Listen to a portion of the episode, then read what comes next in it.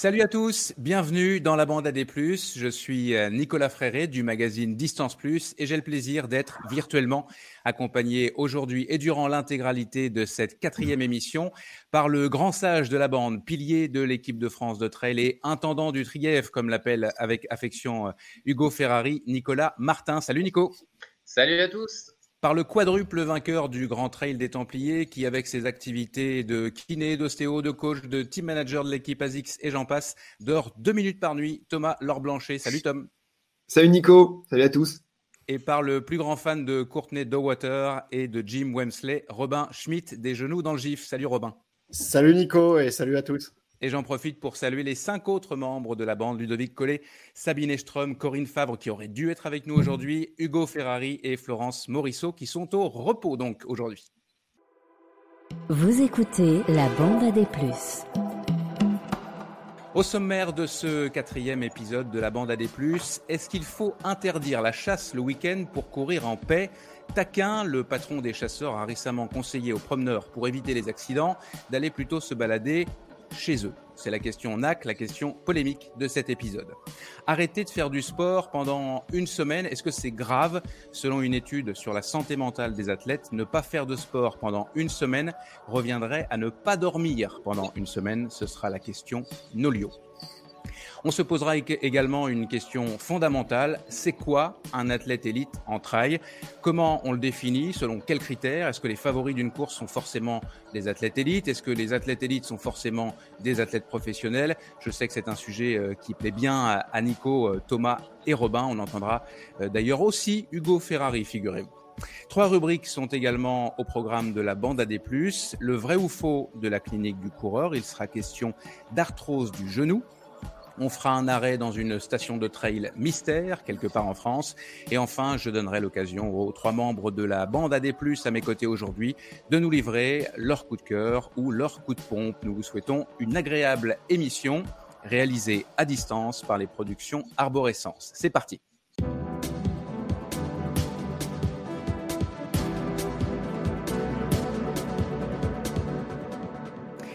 Avant de vous poser la première question de notre premier débat, je vous propose un petit et rapide tour de chauffe. Thomas, comme tu avais euh, beaucoup de temps euh, pour toi, tu t'es prévu un petit projet vélo bientôt. Voilà, comme maudit mon t-shirt, comme j'étais loin d'être affûté en janvier, je pense que je serai pas cramé en juillet parce que du coup, je pars sur un petit trip vélo 780 km en autosuffisance. Euh, voilà, un truc euh, un peu à la mode euh, pour ceux qui connaissent euh, Dossard 512 de Johan Mété, c'est-à-dire on a signé ça sur un, bout de table, donc ça promet un, bon un bon moyen de s'occuper. Eh ben, en tout cas, tu as un très joli t-shirt et moi aussi j'en ai un beau t-shirt de, 12 à l'heure. Euh, je lui fais un petit coucou euh, au passage.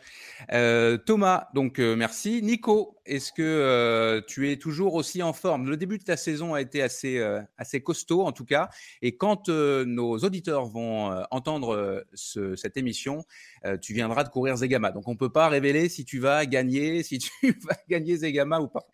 Ouais, non, la saison a été a été bien rempli euh, déjà avec pas mal de dossards euh, pour, euh, pour retrouver un petit peu du rythme. Et puis voilà, j'ai eu la chance de retourner sur une de mes, de mes premières courses au Malpassant, la, course qui est organisée par, par notre duc de Savoie, Hugo. Et voilà, c'était très sympa de retrouver un petit peu ces ambiances de coureuse un petit peu plus locales par rapport aux, événements un petit peu plus internationaux que j'ai pu faire ces, ces dernières années. Donc voilà, beaucoup de plaisir et beaucoup d'attente à ce moment-là de, l'enregistrement avant Zegama, parce que c'est la découverte pour moi et c'est quand même une course mythique qui a été un peu repoussée euh, à cause de choix et puis de la période de pandémie qu'on a connue. Donc euh, beaucoup d'excitation et puis, euh, puis voilà, essayer de donner le meilleur de, moi-même, c'est ce qui m'anime aujourd'hui, puisque les années passent, le niveau monte, on va avoir l'occasion d'en reparler avec le débat sur les élites, mais voilà, continuer à prendre du plaisir dans sa pratique et puis vivre des beaux moments de sport avec, euh, avec les copains et les copines, c'est aussi euh, ce qui m'anime le plus aujourd'hui. Et puis en plus, tu es coach. Et, tu parlais tout à l'heure du trail niveau les revards. maintenant, tu, tu, es aussi, tu veilles sur les, les, petits, enfin les petits. J'allais parler de Sylvain Cachard qui est gigantesque, mais qui, qui fait un, un, début de saison canon. Donc j'imagine que ça aussi, ça doit être une transition assez, enfin c'est pas une transition encore, mais ça doit être assez sympathique à vivre de voir les, les, jeunes pousses qui sont en train d'exploser tout Ouais, bah, c'est une chance immense en fait, surtout d'avoir quelqu'un comme Sylvain qui m'a demandé d'essayer de l'accompagner parce que je parle beaucoup plus d'accompagnement parce que Sylvain est très est quand même très intelligent dans sa manière de pratiquer. On est beaucoup plus dans, dans de l'échange que dans l'entraînement directif. Mais, euh, mais voilà, c'est une chance et puis c'est un beau challenge d'essayer de, de l'accompagner vers, vers ses rêves. Et, et voilà, après, c'est facile d'entraîner des gens qui ont du talent et d'avoir des résultats. C'est pour ça que moi, en tant qu'entraîneur, je n'ai jamais trop envie de mettre ça en avant parce que c'est avant tout l'athlète qui, qui, travaille dur et qui, euh, qui réalise des performances et l'entraîneur il est juste là en second plan pour, euh, conseiller, accompagner, rassurer et que, le, fruit du, travail est récolté par l'athlète et ça lui revient à lui entièrement. Robin, euh, j'ai mon petit doigt me dit qu'il y a à peine l'Ultra Love, le roman, le premier roman des éditions Point de côté est sorti, qu'il y aurait un un, petit bouquin qui serait, qui serait en préparation. Est-ce que tu es capable de nous en dire deux mots? Oui, effectivement, euh, bah, Ultra Love est sorti euh, début, euh, début avril. On discutait justement en off avec, avec Thomas, Thomas Blanchet tout à l'heure et il me disait que sa femme avait fini de, de, de, lire ce bouquin de cul. Alors je précise quand même que c'est pas que un bouquin de cul, hein. c'est quand même le futur prix concours quand même, s'il vous plaît. Euh, plus sérieusement, euh, ouais, ouais, on est en train de, on est en train de boucler un, on est en train de boucler un, prochain euh, projet. Bah, pareil, on est, on est reste sur, sur de la production de livres et un projet de grande envergure qui a commencé en fait juste avant le, Covid. Donc, tu vois, ça va faire deux ans et demi plus tard que, que le projet mmh finira quand même par, par sortir. Donc, c'est un, un, gros, gros, gros chantier, un chantier qui nous a nous occupe beaucoup plus qu'un va dire qu'un point de côté classique. Euh, et il s'agira d'un bouquin exclusivement sur une seule personne. Euh, donc euh, faites vos jeux, mais voilà, a priori un quelqu'un de, de, de, plutôt, de plutôt exceptionnel, on va dire quoi. Donc on est sur le bouclage de ce peut inviter, on peut inviter les auditeurs à, essayer de deviner euh, et à nous écrire ça dans, les différents fils euh, en dessous de, l'émission. Euh, je suis ravi en tout cas de passer cette prochaine heure avec vous, messieurs, et j'en profite pour vous remercier, chers, web spectateurs et chers auditeurs, d'avoir si bien accueilli les, les, premiers épisodes de la bande AD+. Allez, lançons notre premier débat et on commence tout de suite avec la, la question polémique, la question NAC, qui devrait parler à tous les pratiquants d'activités en plein air.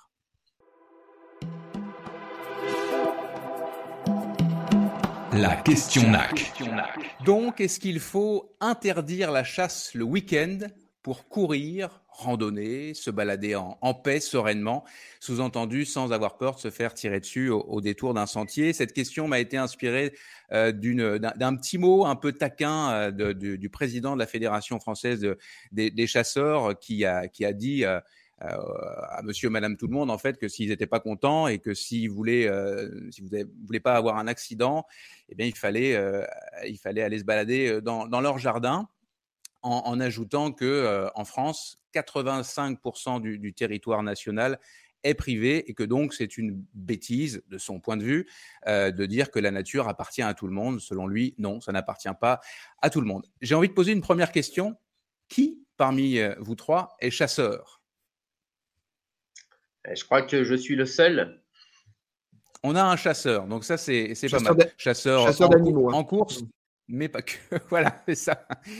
Euh, alors je vais te donner la parole, euh, Nico, puisque tu es chasseur et que tu es trailer. Donc voilà, tu, tu es en, en, en, bonne position pour, pour me donner ton avis là-dessus. Est-ce qu'on est qu'on doit légiférer finalement et notamment interdire la chasse le week-end pour que nous puissions aller courir, balader, se balader, etc. Euh, ouais, c'est assez compliqué, c'est toujours polémique. Euh, moi, ça a été ma première vraie passion, la chasse. Alors, euh, plutôt euh, accompagner les, chiens. Mon papa est passionné et il chasse depuis qu'il a 16 ans et ça fait de, plusieurs dizaines d'années maintenant. si on doit légiférer, alors je vais répondre d'abord de manière un peu générale. Moi, je pense pas parce que il y a une diversité de situations qui est, qui est quand même très grande sur, sur le territoire et il y a des endroits où ou interdire la chasse le week-end, il n'y a pas de conflit d'usage. Euh, selon moi, ça n'a pas de sens si ce n'est euh, priver euh, les chasseurs de pouvoir chasser.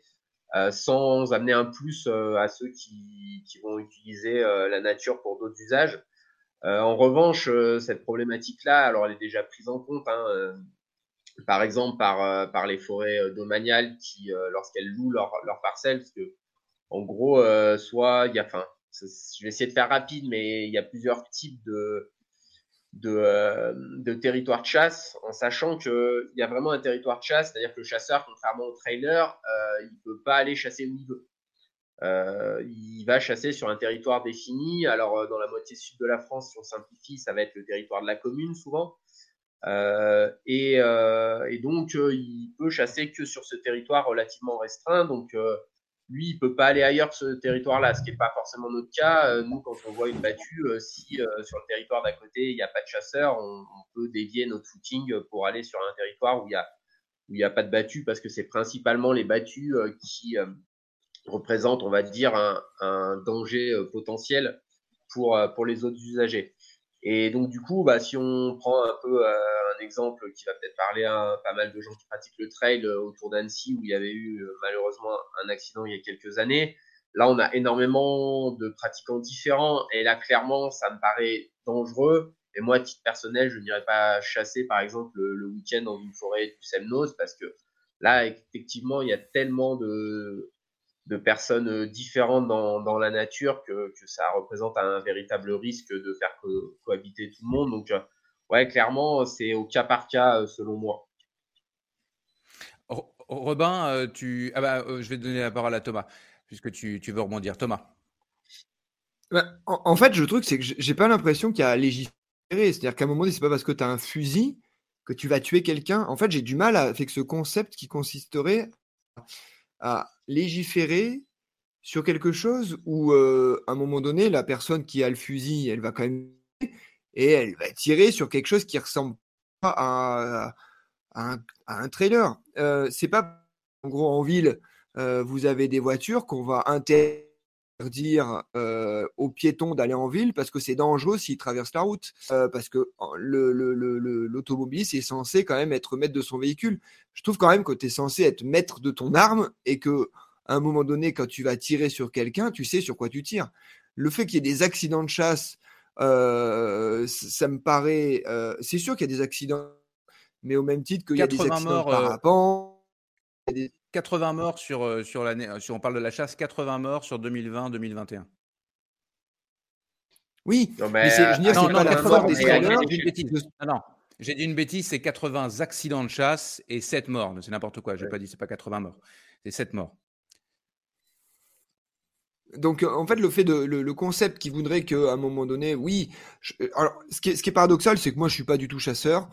Euh, le concept de la chasse, j'en suis resté au sketch des inconnus avec euh, le bon et le mauvais chasseur. Donc euh, voilà, je connais pas le monde de la chasse, je vais pas m'improviser expert en chasse. Mais voilà, le concept de genre, je me retrouve avec un fusil, j'ai 3 grammes, c'est sûr que globalement, on est dans le même, dans le même truc que je suis au volant d'une voiture et j'ai 2 grammes. Donc, ça, ça me dérange en fait. Je, me je me reconnais pas dans le monde de la chasse, ainsi de suite. Après, là où je suis un peu d'accord avec le président des chasseurs, c'est que si les gens ne veulent pas avoir de problème, effectivement, ils vont randonner chez eux. Il n'a pas forcément tort. À un moment donné, quand on estime traverser une, forêt qui ne nous appartient pas, alors c'est sûr qu'on n'a pas à se retrouver avec euh, une carabine pointée sur soi, mais, c'est sûr qu'à un moment donné, le concept de propriété personnelle oui, ça a un impact sur cette façon de gérer finalement des, des, coureurs, des chasseurs sur un territoire. Après, c'est du bon sens. et ce que dit Nico est, vrai. À la chasse le week-end, bah, ça me semble compliqué sur des territoires où globalement, jusqu'à ce moment-là, c'était un peu plus réservé aux randonneurs. Donc, oui, je pense qu'il y a de la place pour tout le monde, mais de là, besoin enfin, besoin de légiférer, dire bah, de 8 à 12, c'est les chasseurs, de 12, 12 15 à 16h15, c'est euh, les randonneurs, ainsi de suite. Je trouve ça assez débile et que malheureusement, on en est toujours à un moment donné à devoir légiférer parce qu'il euh, y a un manque d'intelligence et un manque de, de jugeote de part des partis. Je, passe la, parole à Robin, mais je fais juste un, petit aparté. Euh, on parle des, secteurs privés, mais il y a aussi des forêts qui sont euh, totalement publiques.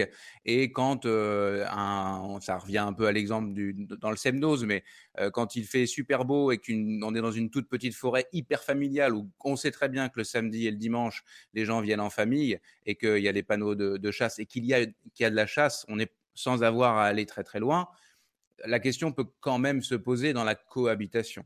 Euh, Robin, qu'est-ce que qu'est-ce que tu en penses de, ce de cette question-là? Oui, bah, effectivement, je vais être euh, je vais être un, petit peu comme Thomas, c'est-à-dire non, euh, non non pratiquant de, de, chasse. Effectivement, c'est pas quelque chose qui me qui m'attire particulièrement et, mais mais à côté de ça, je trouve qu'il y a quand même un un moment, un certain boulot des médias qui est fait depuis quelques années, de plus en plus à période de chasse, qui, euh, qui a tendance à stigmatiser à 100% euh, les chasseurs, à de faire de chaque accident de chasse une, une d'information et puis euh, pour une recherche de buzz, de simplement de visibilité sur leur site. Et je trouve que à la limite, tu vois là, c'est ça qui me fait prendre un petit peu la défense des chasseurs, c'est je trouve qu'il y a une espèce de persécution. Alors évidemment, les accidents sont complètement regrettables. Je suis pas en train de dire qu'il faut balayer ça d'un revers de la main, mais je trouve qu'il y a une, une certaine stigmatisation du chasseur euh, et un espèce de phénomène de boule de neige qui, à mon avis, sur le terrain, attise les tensions euh, entre chasseurs, promeneurs, randonneurs. Euh, il n'y a qu'un voir, euh, bah, moi quand je me balade effectivement, il m'arrive d'en voir cette période de chasse.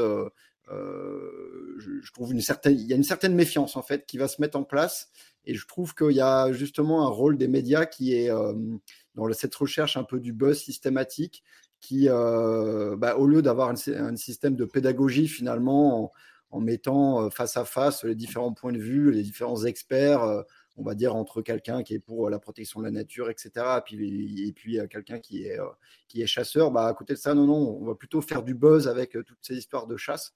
ça me rappelle un peu cette histoire aussi, un peu dans les, dans les confinements, le premier confinement, où il y avait les informations étaient un petit peu saturées ma part, des gens qui étaient simplement allés se balader pendant le confinement alors qu'ils n'avaient ils avaient, avaient pas le droit. En fait, c'est assez minoritaire et on en fait, on en fait rapidement tout un, tout un plat.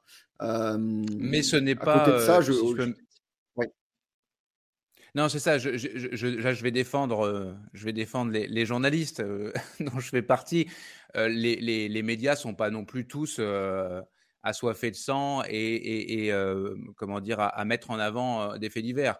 Quelques médias, non pas quelques journalistes, mais quelques médias font effectivement la une avec, euh, avec, ce, avec ces faits divers-là, mais d'autres médias font ce que tu as, ce que tu as dit, de, mettre en, confrontation d'arguments les chasseurs d'un côté, les randonneurs ou la, le, le reste du monde de l'autre côté. C'est quand même un travail qui, est fait. Mais c'est vrai que bah, c'est toujours le, gros, ce qui est partagé, notamment sur les réseaux mmh. sociaux, ce qui fait le plus de, de buzz, comme tu dis, ça demeure que c'est le fait divers et la stigmatisation, la stigmatisation du chasseur. C'est exactement ça. Oui, non, mais effectivement, Nicolas, je crois qu'il y a une peur en fait qui n'est pas complètement fondée. Euh, tu, tu, as euh, voilà, c'est variable, mais on va dire euh, entre 1 et grand maximum 3-4 euh, morts non chasseurs euh, par saison de chasse. Alors c'est toujours une à quatre personnes de trop. Et s'il n'y a pas de chasse, effectivement, il n'y aurait pas ces décès qui sont regrettables et, on comprend la peine des familles dans, dans ces cas-là. c'est la plupart du temps, enfin même toujours des accidents. Je pense pas que ce soit des tirs directs voulus par, le chasseur.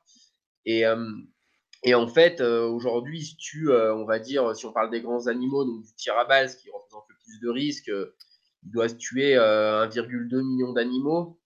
donc si on prend les, cerfs, les chevreuils, les sangliers principalement en France, si tu prends 3 à 4 balles de moyenne pour tuer un animal, ça fait 4 millions de, de coups de, de, carabine ou de fusil qui sont tirés. personnellement, moi qui suis, qui était chasseur et très intensif à une période de ma vie, euh, et, pratiquant par exemple de, cyclisme, honnêtement, euh, pour connaître les deux, j'ai beaucoup plus peur sur mon vélo sur une route que dans une forêt euh, pendant une battue ou pendant que je fais mon footing. Et je pense qu'il y a réellement une peur qui est liée à une méconnaissance. Euh, tu le vois à chaque fois sur les réseaux sociaux, alors j'y vais plus parce que ça m'énerve, mais les gens donnent leur avis et ils connaissent clairement rien du tout au sujet. Mais vraiment, c'est, ça me fait, moi, ça me fait un peu mal au cœur de voir ça et de, c'est un peu euh, les termes qui étaient l'ultra-crépillianisme, si je dis pas de bêtises. Euh, et à un moment donné, c'est juste cette méconnaissance-là qui, moi, m'embête un petit peu. C'est faut connaître, euh, sans rentrer dans les débats qui consistent à dire qu'à un moment donné, moi, en tant que pratiquant, je pense qu'on a beaucoup plus à perdre à aller vers une privatisation, euh, chacun de son côté, de, de la nature en tant que pratiquant de sport pleine nature, parce qu'il faut beaucoup plus de kilomètres pour pratiquer du VTT, euh, ou, du trail que pour aller à la chasse. Et à mon avis, on a plus à perdre qu'à gagner, euh, à moins de remettre en question la propriété privée. Euh, ça, ça va être un autre débat. Quoi. Robin, tu voulais rebondir oui, bah, c'est marrant ce que tu dis, Nico. Je partage aussi ton avis là sur le, côté peur, mais je pense qu'il y a réellement aussi une côté, un côté un peu peur, peur primaire en fait, un petit peu comme quand finalement on va se balader dans la mer euh, l'été et qu'on sent une algue nous frôler le mollet, euh, il y a une espèce de peur primaire du requin. Et, euh, évidemment, quand on, est, quand, on est dans la, quand on est dans la forêt et qu'on sait qu'il y a une battue, qu'il y a des chasseurs, il y a aussi cette, peur primaire, évidemment, de l'arme à feu et potentiellement de se faire dégommer. Quoi. Je pense que c'est c'est une, une peur qu'on n'aura pas du tout. on n'a pas du tout cette peur primaire à vélo, alors qu'on est capable de descendre d'école à 70, 80, 90 km/h, ce qui en soi est une réelle bêtise et euh, ce qui est beaucoup plus, euh, beaucoup plus dangereux et certainement peut-être aussi d'un point de vue statistique qui est beaucoup plus mortel. Quoi. Mais euh, voilà ce que j'avais à dire aussi. Je pense qu'il y, a le, il y a le côté aussi, bah, effectivement, quand on voit des chasseurs, qu'on les croise et qu'on se dit merde, ils ont quand même une arme dans les mains avec potentiellement des balles qui peuvent tirer. ce côté-là, évidemment, n'est pas rassurant, mais c'est un côté irrationnel, à mon avis.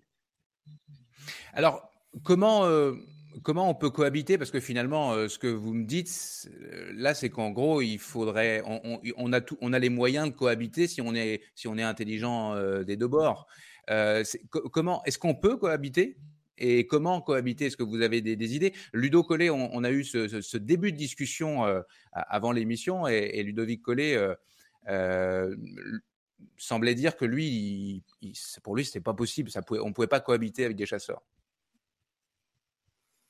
Qu'est-ce qui. Thomas? Ben, En fait, je pense ah. pas qu'on puisse. Enfin, la, la, question, elle est, elle est pas.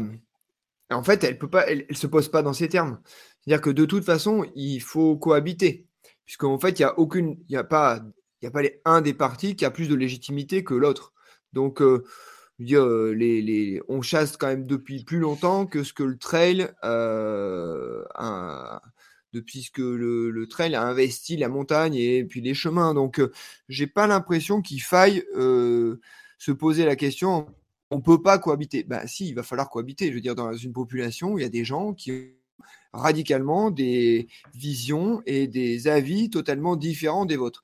Pour autant, euh, pour autant, on arrive à être à peu près en société et on arrive à, faire un fonctionnement commun.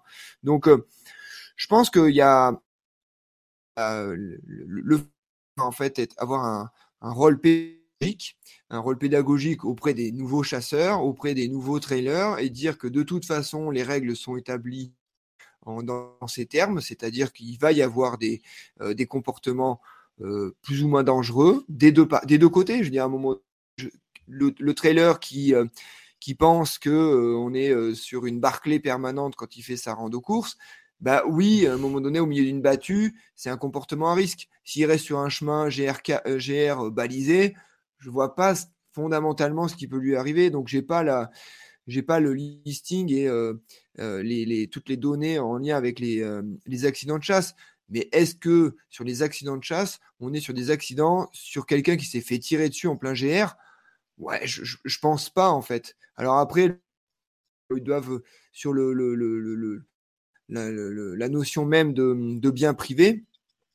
Bah oui, c'est un autre débat, mais, mais je pense que c'est plutôt sur l'aspect pédagogique des deux parties sur lesquels on doit en fait euh, de l'énergie. Robin? Ouais, bah, du coup, c'est plus une question à Nico. Je pense que c'est aussi une question que beaucoup, beaucoup de gens ont. C'est quelle est le, un peu la démarche à suivre pour, pour avoir ce, permis de, chasser et, Est-ce qu'il y a des formations, des choses comme ça Est-ce que tu, peux nous en dire plus justement? Et, je rebondis juste avant, Nico, de, de, te laisser la parole. On n'a pas, on pas dit ça, mais c'est vrai que dans la différence entre dans, dans, dans, dans l'usage de la nature, c'est que les chasseurs, ils payent contrairement à nous qui, euh, qui ne payons pas pour aller courir. Enfin, sauf quand on, quand on va sur des courses, évidemment, mais je veux dire. je vais, je vais répondre d'abord à la question de Robin. Euh, ouais, il y a une formation qui est. Qui est là, je vais, je vais me mettre dans la position de. Voilà, je vais essayer d'être très transparent, qui, qui, a été nettement insuffisante pour, pour les chasseurs de la plus vieille génération et qui sont quand même majoritaires parce que la chasse dire euh, ceux qui se battent beaucoup contre la chasse, je pense qu'ils ont juste à attendre que le temps passe et puis euh, voilà, c'est vieillissant, on s'en rend compte, on a de plus en plus de mal à, avoir de, jeunes chasseurs. Donc ces gens-là, ils n'ont pas forcément été euh, super bien formés. Après, ils ont quand même beaucoup d'expérience. Il y a aussi quand même avec le temps un peu moins, parce que moi je pense que la plupart des accidents, c'est l'excitation, la non-maîtrise des respects, bah, des règles, parce qu'en fait, c'est construit normalement comme, comme le code de la route pour pas qu'il y ait d'accidents.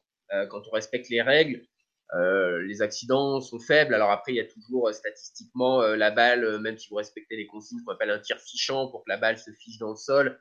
Il peut toujours y avoir une pierre et ça fait un ricochet. Et il y a un endroit, un promeneur au mauvais endroit, mais, mais voilà, c'est des accidents relativement faibles. Et je pense qu'aujourd'hui, c'est un petit peu, un petit peu ça qui arrive. Donc, par contre, aujourd'hui, les nouveaux chasseurs sont de plus en plus formés. Il y a de plus en plus de formations un petit peu continues pour, euh, pour l'organisation des battues. Euh, moi, je milite aussi pour la mise en place, et ça, il y a de la réticence dans le monde de la chasse, pour communiquer les lieux de battues exacts, parce qu'aujourd'hui, on pourrait très bien le faire, dire voilà, il y a, y a une y a une chasse à tel endroit, il y a des, la fédération départementale de, des chasseurs de l'Isère, je sais, a, a créé une appli où on peut voir les zones de chasse, mais c'est pas forcément toujours bien mis à jour. Et très, très souvent, voilà, les, les, euh, ce qu'on appelle les ACCA, donc c'est les associations communales de chasse agréées, vont pas trop s'embêter et vont dire, euh, voilà, euh, par exemple, moi où je chasse, c'est jeudi, samedi, dimanche, bah, il y a des battues et c'est sur tout le territoire et ça reflète pas la réalité.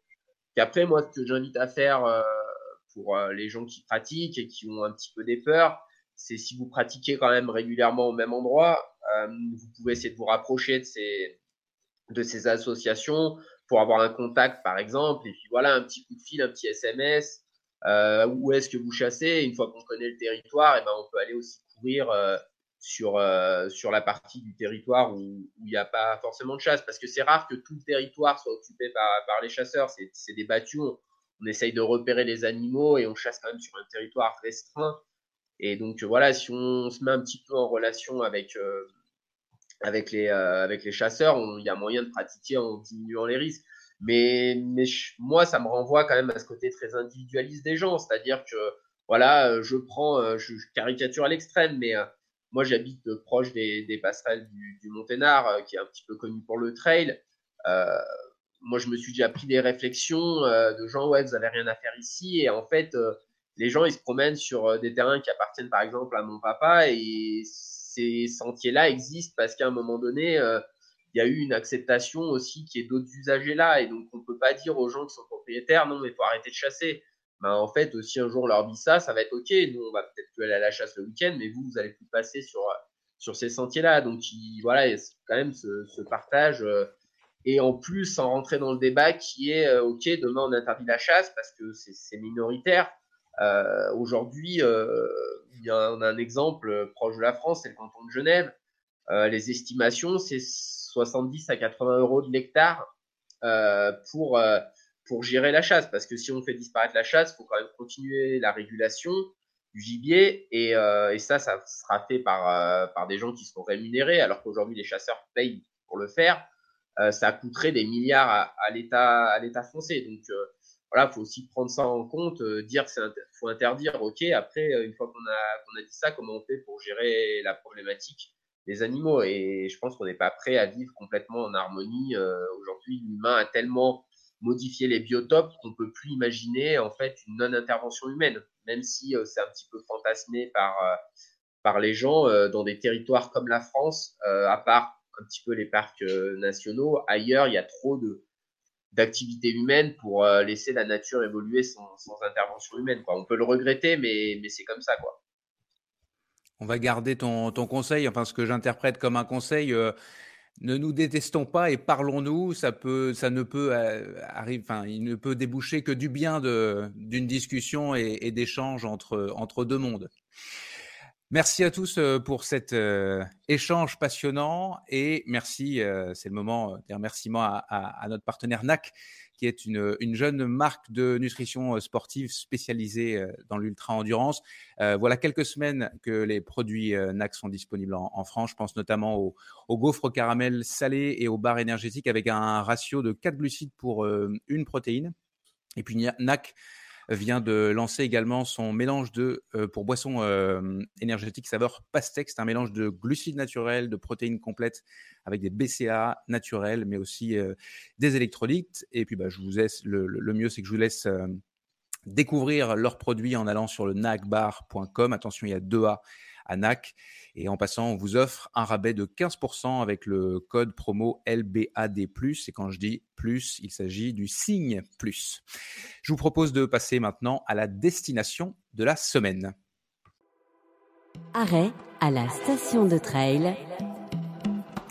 Je vous emmène aujourd'hui dans une station de trail mystère. Alors Nico, Thomas et Robin, je vais tenter de vous faire euh, deviner quelle est cette terre de trail qui, on ne va pas se mentir, n'est pas la première terre de trail qui nous vient euh, en tête. Je vous donne donc une série d'indices et vous levez la main quand vous pensez avoir trouvé. C'est parti.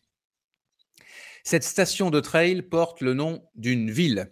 Euh, cette ville se situe dans un coin de la France où il y a de nombreux châteaux. D'ailleurs, la ville euh, dont il est question a été labellisée en 93 ville d'art et d'histoire. Le parcours numéro 2 de la station de trail est un 11 km pour 135 euh, mètres euh, de dénivelé qui porte justement un nom historique, les Chouans. Les Chouans, c'était un, groupe de jeunes paysans euh, royalistes qui s'étaient rebellés après la Révolution française parce qu'on leur demandait d'aller rejoindre, d'aller rejoindre les rangs de l'armée dont les effectifs avaient fortement baissé après la Révolution. Plusieurs grandes personnalités sont associées à notre ville mystère, le douanier Rousseau, le peintre, euh, le père de la chirurgie moderne, Ambroise Paré, le vice-champion olympique du marathon de. Non, c'est pas Tour. En 1900, Émile Champion, bien joué quand même, euh, Nico. Ou encore le cycliste baroudeur Jackie Durand, qui a remporté trois étapes du Tour de France dans sa carrière dans les années la 90. La moyenne. Oui, bravo. Il nous a quand même fallu je savais, je savais qu'avec les cyclistes, je savais qu'avec les cyclistes que j'avais euh, avec moi, le, petit Jackie Durand allait être une, mèche. Donc c'est effectivement euh, la, station de trail de, Laval. Il y avait d'autres indices, euh, le, fait qu'elle était située entre Paris et Brest, donc dans les Pays de la Loire, que le plus long parcours de cette station de trail s'étend sur 53 km. Euh, vous avez dit, c'est le département de la Mayenne, c'est le département 53. Euh, et donc, oui, c'est bien la, station de trail de Laval. Bravo, euh, Nico, avec un enthousiasme en plus incroyable. C'est très bon en géo. C'est à force de regarder Eurosport. Ah, ouais, non, mais de toute façon, d'une manière générale, de regarder le sport, ça aide en géographie. alors, ce qui est drôle, tout à l'heure, je disais, je pas, on, a perdu, on a perdu Thomas. Tout à l'heure, je disais que, la, c'était un indice en soi que, ce n'était pas forcément une terre de trail à laquelle on pense parce que, en fait, Laval l'office de, tourisme prend pour acquis que c'est un peu une grande inconnue pour, beaucoup de monde. Donc ils en, jouent, dans leur communication.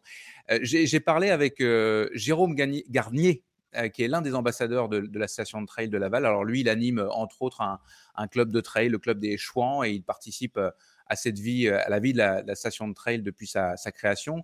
Il a proposé le parcours des, des Chouans, il s'occupe du balisage, de l'entretien des, sentiers bénévolement.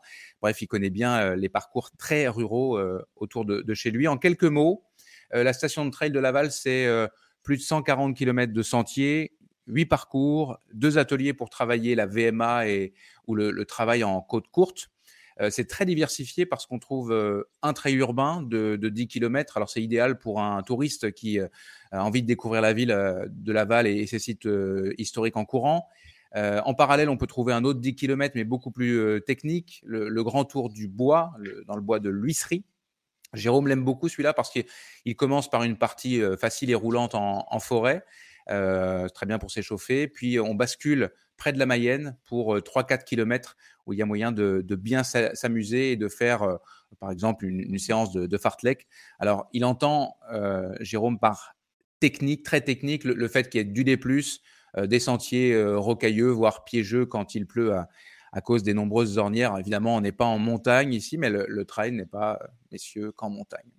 Euh, j'ai aussi cité le, parcours 53, donc 53 km, 750 mètres de dénivelé. Celui-là, il est bucolique. Et, le paysage rappelle apparemment euh, les Vosges, puisque les, coureurs passent par tous les vallons, euh, mais aussi à côté de très beaux châteaux. J'ajoute qu'il y a de nombreux événements de trail dans, dans la région et qu'il y a une station de gravel bike qui s'apprête à voir le jour de manière imminente. Et eh bien, pour les, détails, pour tous ceux qui sont intéressés par cette station de trail, vous pourrez les retrouver sur le site web ou l'application OnPiste. Je vous rappelle que cette application vous permet de partir sur les sentiers avec en plus du balisage station de trail, une cartographie sur votre téléphone. et vous avez aussi la possibilité d'avoir un, guidage audio. pour certains, c'est très pénible, mais pour d'autres, ça peut être un, bon moyen de ne pas, de ne pas faire d'erreur. Vous écoutez la bande plus. Je vous propose de parler à présent d'une composante fondamentale de l'entraînement, le repos. C'est l'heure de la question commanditée par la plateforme en ligne d'entraînement Nolio que vous retrouvez à l'adresse nolio.io. La question Nolio.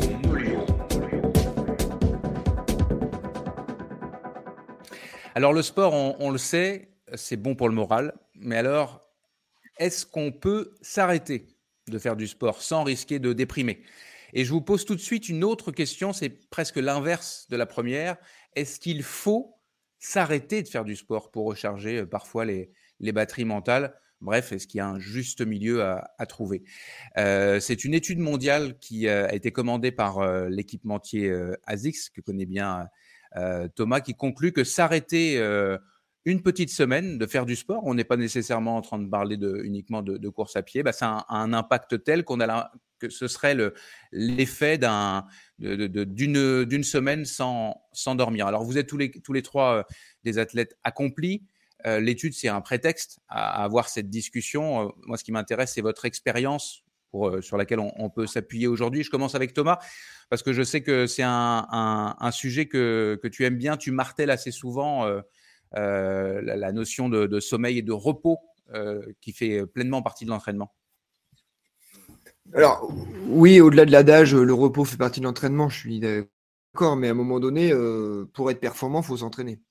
Euh, donc, l'entraînement, enfin, la récupération, euh, elle va être nécessaire dans un processus physiologique, mais à un moment donné, faire que du repos pour s'entraîner, c'est pas suffisant.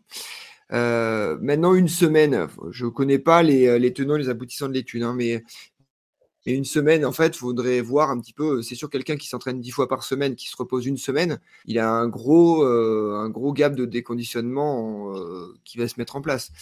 Euh, donc, effectivement, il y a une désadaptation qui se met en place. Mais quelqu'un qui court deux fois par semaine, qui ne fait rien pendant une semaine, bah, c'est juste une semaine quasiment classique. Donc, donc c'est vrai qu'en fait, il va falloir vraiment distinguer l'élite qui s'entraîne 20 heures par semaine, ou voire 25 heures par semaine, et, et le monsieur et madame tout le monde créatif qui va effectivement pouvoir prendre un peu de repos. maintenant, sur l'aspect bien-être, si je prends mon exemple personnel, j'ai eu une période où pendant un an, j'ai eu très peu de temps pour moi et j'ai eu beaucoup, beaucoup de charges, entre guillemets, professionnelles. Et effectivement, j'avais l'impression de perdre des années de vie. Ça vaut sur du n égale 1, donc bien entendu, ça vaut à peu près que dalle d'un point de vue statistique, mais d'un point de vue euh, expérience personnelle, j'ai vraiment l'impression que depuis que je m'entraîne plus régulièrement, euh, j'ai une capacité effectivement à mieux dormir, euh, je suis moins irritable et je me rends compte que le, on va dire le, la physique régulière alors on prend la course à pied parce que c'est notre appétence et notre sensibilité personnelle, mais euh, n'importe quelle activité physique euh, pratiquée de façon régulière, je pense est bénéfique, bien au-delà des processus physiologiques d'adaptation. Donc, euh, je dirais que oui, bien sûr que le repos fait partie de l'entraînement, mais après, toute proportion gardée, je dirais que l'activité physique régulière fait bien plus partie de la vie surtout quand on a été dans des, dans des sphères un petit peu, alors on y reviendra peut-être dans le prochain, la prochaine thématique, mais quand on a été un petit peu à haut niveau, qu'on a eu l'habitude d'avoir une dose d'entraînement relativement conséquente, je pense que le repos régulièrement, bien dosé, et surtout choisi et programmé. Donc là, c'est sûr que c'est tout l'intérêt d'avoir une planification et une organisation d'entraînement. le repos bien choisi, ben, des fois, une semaine, je pense que c'est un peu beaucoup, mais après un ultra euh, et une programmation, une préparation qui a amené un, un, objectif type ultra, une semaine sans rien faire, je suis pas sûr qu'on dorme moins bien. Nico? Ouais, bah moi je, rejoins Thomas sur. Euh, je distinguerais vraiment, moi en fait, la pratique sportive, qu'on, comme on l'entend, nous, trois en tant que pratiquants, on va dire quand même assidus de sport, plus ou moins assidu, mais il y a en tout cas une période de notre vie où on était très, on a eu une pratique en tout cas très assidue. Euh, de la simple activité physique. Euh, là, moi, je prends l'exemple actuellement euh, du jour. Euh, j'ai pas l'impression d'avoir vraiment fait du sport. Après, j'ai quand même fait 30 minutes de marche matin, un peu de gainage, un peu de mobilité, puis un petit footing très lent de, de 30-35 minutes. J'ai pas l'impression de m'être entraîné. Par contre, j'ai une activité physique. Et, je pense que l'humain n'est pas fait pour passer une semaine encore, c'est pas trop grave, mais pour certaines personnes, c'est une grande partie de leur vie sans activité physique. Et on le voit, il y a plein de maladies qui, découlent de ça. L'activité physique, elle est indispensable aux, êtres humains et je suis totalement d'accord. Si on, je pense que le confinement était était à ce titre-là pour moi quelque chose qui était très compliqué à comprendre, c'est que une heure, bon, c'était, ça me semble le minimum euh, d'activité, de sortir, d'aller dehors. Euh, on, voilà, on passe beaucoup de temps assis, enfermé aujourd'hui, et, euh, et, en fait, on sait que c'est nocif pour la santé. Donc euh, oui, clairement, euh, pas de sport intensif à visée de performance. je pense qu'on peut faire toute sa vie sans ça. Par contre, pas d'activité physique voilà, c'est sur du court sur du court terme. Et si on parle euh, du sport, euh, clairement, euh, je pense que par contre, à, à, contrario, ne pas être capable de se reposer une semaine complètement quand on a de la fatigue qui est fortement marquée, sans parler de sur, surentraînement, mais en tout cas de la surcharge un petit peu non fonctionnelle, on va dire. Et, et ne pas être capable de le faire parce que mentalement, il y a divers problème euh, psychologique, je pense que là, à ce moment-là, ça devient plutôt inquiétant et qu'il faut peut-être se questionner aussi sur le rapport qu'on a à notre pratique. Euh, je pense que pas être capable de se reposer 5 à 10 jours, même si c'est pas complètement programmé, ça me paraît problématique. Après, sur des plus grandes périodes, il y a des fortes désadaptations. Donc là, ça, ça se discute quand on est sportif assidu, mais, mais quand même, il faut garder un équilibre de vie entre la pratique sportive et, et, le reste de notre vie. Quoi. Robin, qu'est-ce que tu qu'est-ce que tu penses de ce sujet-là? Ah, ton micro est éteint, mon cher Robin. Je suis sûr que c'est super intéressant, mais c'est mieux avec le micro. Effectivement, je, venais de balancer du, très très lourd, comme vous pouvez vous en douter. Euh, non, non, je venais, simplement, je venais, simplement, de tirer les pompes de Nico et, Thomas en disant que bah, de toute façon, je n'avais pas les, les capacités, euh, enfin les connaissances, on va dire, physiologiques. Moi, je me suis quasiment entraîné tout le temps, tout seul, en fait. Donc, c'est un, peu du, bricolage, mais c'est vrai qu'à un moment, tu te rends compte aussi que bah, même si tu t'imposes un certain entraînement, le repos est évidemment nécessaire, sinon tu vas droit au mur. Euh, sinon, tu fais euh, à peu près comme tous les coureurs américains qui en ont trop fait trop rapidement, et puis, euh, et puis ça finit, ça finit pas très bien. Donc évidemment, le repos est nécessaire. Alors après, j'avais juste un peu de mal avec, la question. En fait, je voyais pas trop pourquoi s'arrêter une semaine, hormis effectivement euh, après une blessure ou, ou, après un ultra, une course très éprouvante, etc. Mais il y a un moment, bah voilà, il y a des signaux du corps, il faut simplement les écouter. moi, si je peux me permettre une petite digression, il y a un truc qui m'a un peu frappé la, semaine dernière. Je suis sur, les réseaux sociaux un, quelqu'un que je pense que Thomas, tu connais, c'est François Lesca tu sais, un, mmh.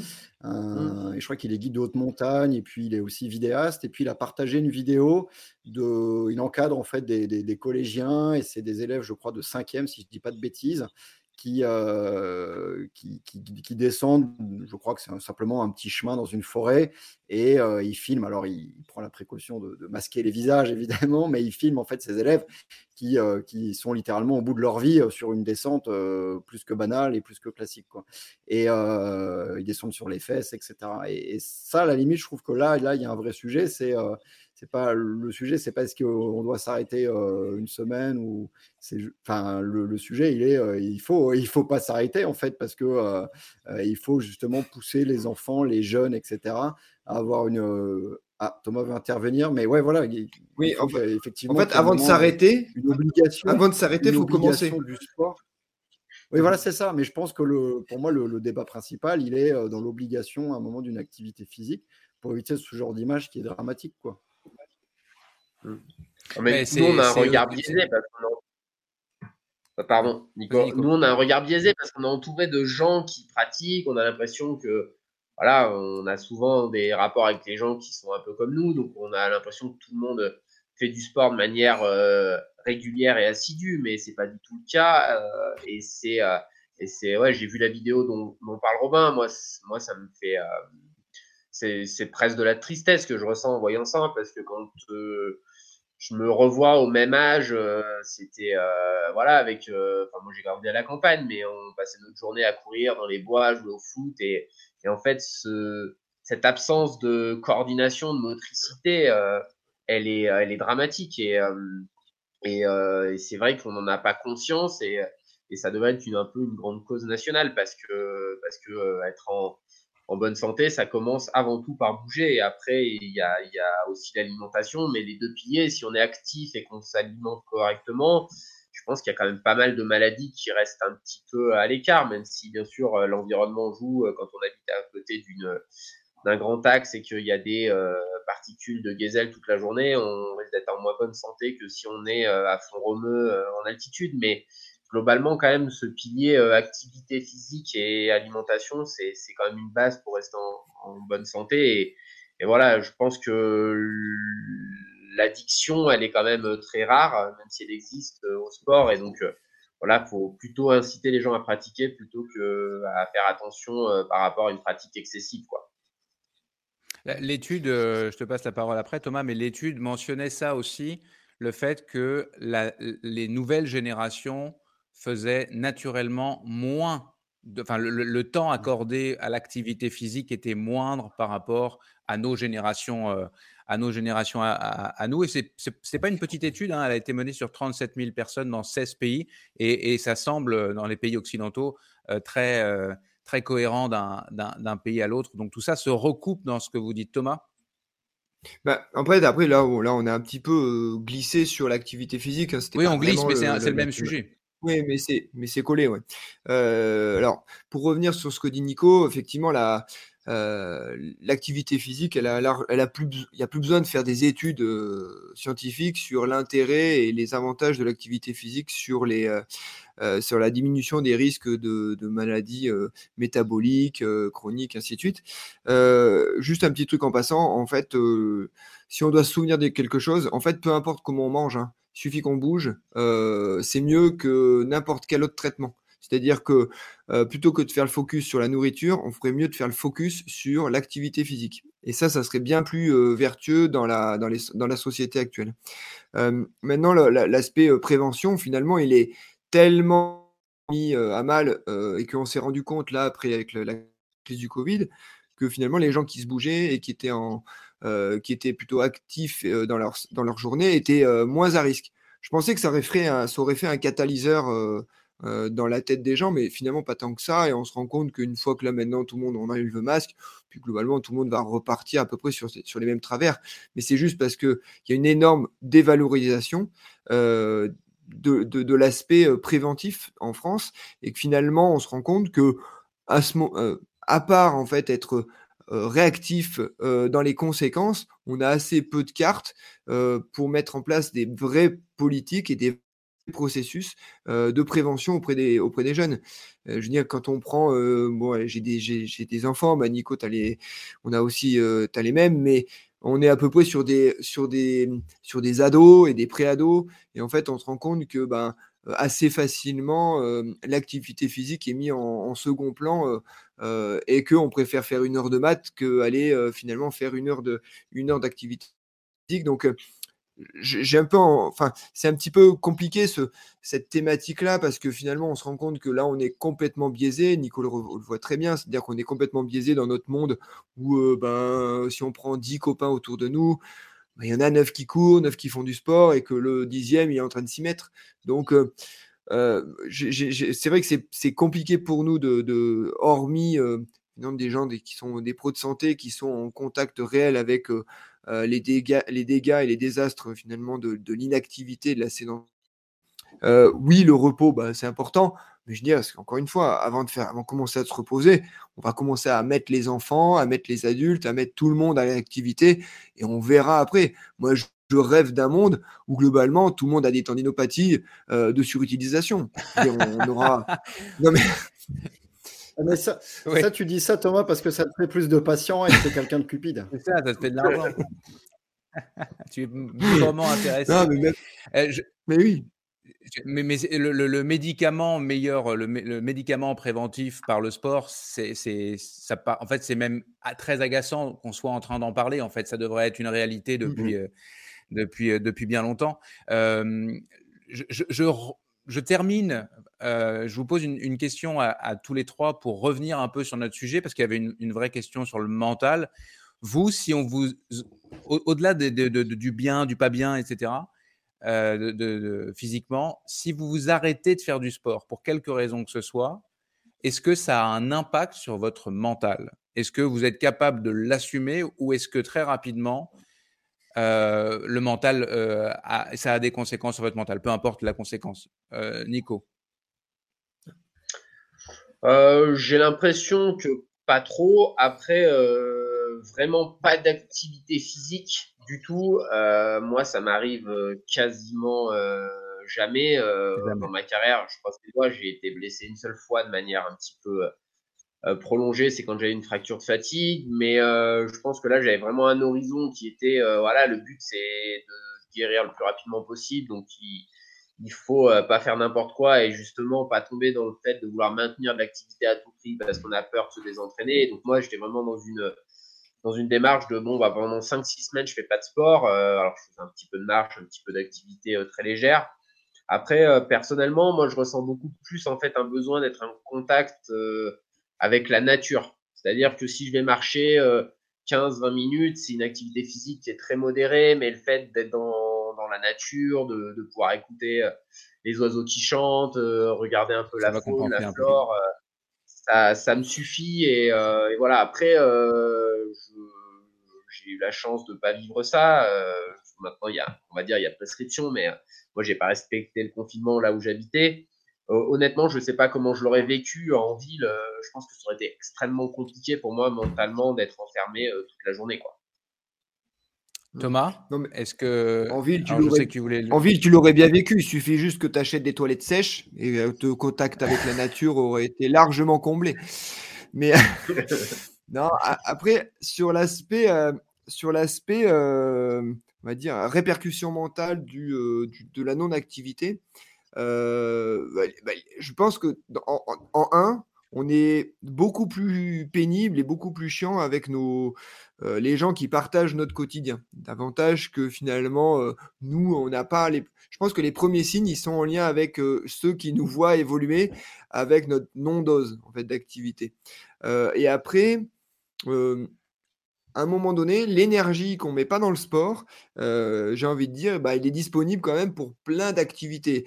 Mon côté, entre guillemets, bigorexique d'entrepreneuriat est largement né par ma diminution de mon activité physique euh, euh, ben, du, de, mes dernières années. Donc, j'ai un peu, enfin, je pense qu'on a tous une espèce de capacité énergétique. Et il y en a qui aiment bien la mettre dans le sport, il y en a qui aiment bien la mettre dans le sport et dans d'autres activités, et puis il y en a qui, même, qui la mettent que dans d'autres activités. Je pense qu'à un moment donné, c'est, un équilibre de vie qui euh, et qui, euh, paradoxalement, passe et par euh, de l'activité physique parce qu'on sait qu'on va être plus productif mais ça, on s'en rend compte une fois qu'on une fois que on a arrêté le sport et qu'on se rend compte qu'au début, on est, on est finalement, on est proactif et réactif par rapport à ça, mais à un moment donné, on se rend compte que pas de sport, je deviens moins bon dans mon, dans mon quotidien. De la même manière que probablement des sédentaires qui se mettent enfin au sport se rendent compte à quel point ils, découvrent de l'énergie qu'ils n'avaient pas. Robin, pour, euh, pour conclure, euh, toi, quel impact sur ton mental, sur ta psychologie que de ne pas faire euh, de sport pour X raisons que ce soit? Ah bah, C'est épouvantable. Hein. Très clairement, au bout de 24 heures, il faut m'enfermer. 48, c'est la, en général, c'est je suis ligoté. Et puis 72 heures, je, commence à trembler et puis j'ai la bave en fait qui, vient. Non, non, très, très sincèrement, un titre personnel, c'est une catastrophe de ne pas faire d'activité. Voilà, tu vois, là, tu parlais d'une semaine, c'est inimaginable pour moi. Hormis, tu vois, effectivement, euh, si je viens de faire une course, mais vu que je ne fais pas forcément d'ultra, il n'y a pas de raison que, je fasse une semaine off. Euh, tu vois, ben, un bon exemple, je me suis cassé la clavicule euh, à vélo il y a quelques années et le lendemain, je faisais de la chaise, tu vois. Donc, en fait, j'ai un gros problème vis-à-vis de ça, quoi. Donc, faudra peut-être que j'en parle à, à, un spécialiste. Non, non, mais plus sérieusement, oui, non, non, je j'aurais du mal vraiment, vraiment à m'en passer s'il n'y a pas de, bonne raison. Mais c'est pas forcément euh, tous les jours une Jiménez sur home trainer. Hein, euh, euh, comme dit Nico, aller marcher une demi-heure, ça me va très bien. mais il faut qu'il y ait un truc. Quoi. Sinon, c'est, le, je dirais que le, truc est trop ancré maintenant pour pouvoir s'en passer. Bon, j'espère que, bah, je pense que ceux qui nous écouteront sont déjà un peu tous comme nous, entre guillemets, mais on ne sait jamais, on peut susciter quelques vocations dans le mouvement. Euh, on va jouer au, vrai ou faux, au vrai ou faux dans, dans quelques instants. Juste euh, le temps de vous rappeler euh, que nous vous offrons deux mois gratuits sur la plateforme d'entraînement Nolio, qui semble d'ailleurs séduire les, les, les, plus grands coachs. Donc, deux mois gratuits pour l'abonnement à un compte premium avec le code LBAD+. Cette fois, plus en toutes lettres. P-L-U-S. Il vous suffit de vous rendre sur euh, le site nolio, N-O-L-I-O.io. La rubrique vrai ou faux par la clinique du coureur. Alors écoutez bien, je vais faire une affirmation et vous allez me dire si selon vous cette affirmation est vraie ou fausse. Thomas, je me permets de te mettre euh, hors jeu puisque euh, comme kiné, je sais que tu partages régulièrement cette information euh, avec tes patients. Donc, euh, la course à pied augmente l'arthrose du genou. Est-ce que c'est vrai ou est-ce que c'est faux? Robin, est-ce que la course à pied augmente l'arthrose du genou? je les connais, les petites manips et les petites astuces de la clinique du coureur. Donc, euh, je sais qu'à chaque fois, ils prennent un contre-pied, les idées reçues. donc, je pense qu'évidemment, c'est évidemment, c'est faux. Et au contraire, je crois même qu'ils vont, vont même nous dire que ça fait du bien aux genoux. Nico? Ouais, je suis assez d'accord, euh, à moins qu'il y ait une lésion particulière euh, qui puisse euh, contre-indiquer la pratique sportive, mais sinon, je pense que c'est même plutôt protecteur, il me semble. Absolument, donc c'est faux, c'est bel et bien un mythe. La clinique du coureur, donc toujours sur la base de ce que dit la science, affirme comme tu le suggérais, Robin, que non seulement la course à pied n'augmente pas l'arthrose du genou, mais qu'il est possible de courir avec de l'arthrose, voire que c'est souhaitable, puisque la, progression de l'arthrose serait plus lente chez un coureur ou un marcheur que chez une, personne sédentaire. le mythe, il est soutenu par le fait que lorsqu'on court, bah, l'impact au sol important et, et, répété provoquerait des lésions au cartilage du genou, qui à la longue deviendraient irréversibles. Et ça, c'est faux. Euh, comme on peut le lire dans, l'ouvrage que je recommande à chaque fois de, Blaise Dubois et, Frédéric Berg, la, clinique du coureur, la santé par euh, la course à pied, qui est publiée aux, éditions Mons. La course aurait même, comme tu l'as dit, euh, Nicolas, un rôle protecteur.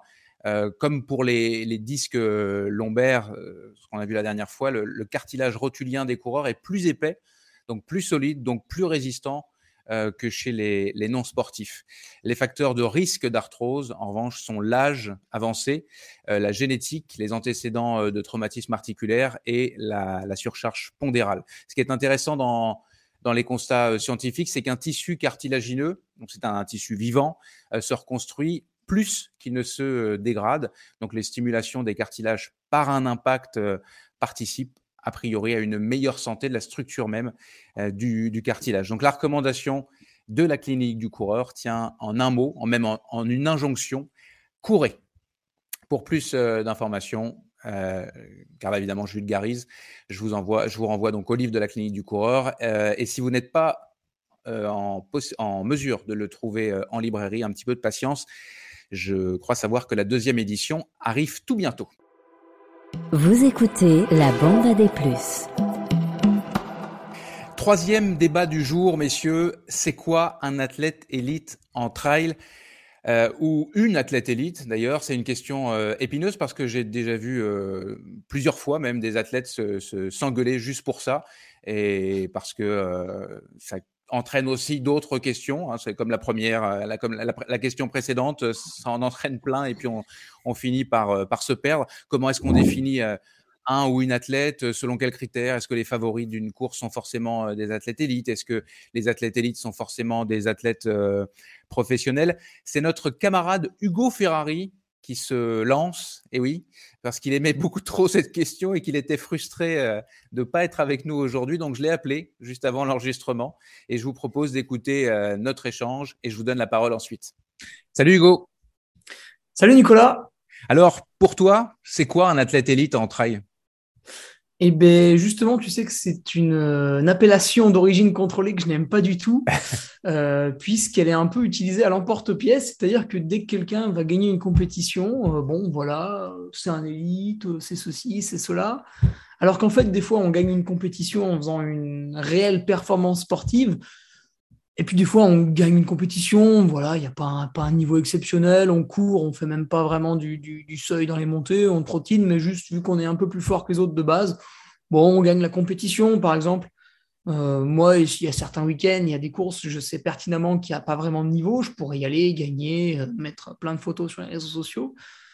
Et on dirait, c'est un élite, il gagne tout, c'est monstrueux. Puis en fait, dès que j'irai faire une, euh, une, vraie course avec des gens un petit peu de mon niveau, bah, l'élite disparaîtrait derrière le, celui qui prend une, fessée, par exemple par François Den, ou des, des, des, vrais cadors, quoi, des vrais, des vrais, des vrais de vrais, des vraies élites, peut-être.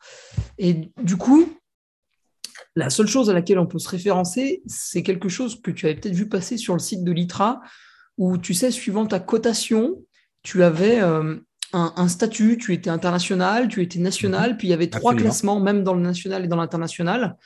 Et euh, ça, c'était pas mal, mais c'est un peu passé aux oubliettes. Et, euh, et je trouve que donc l'UTMB a fait son index de performance UTMB.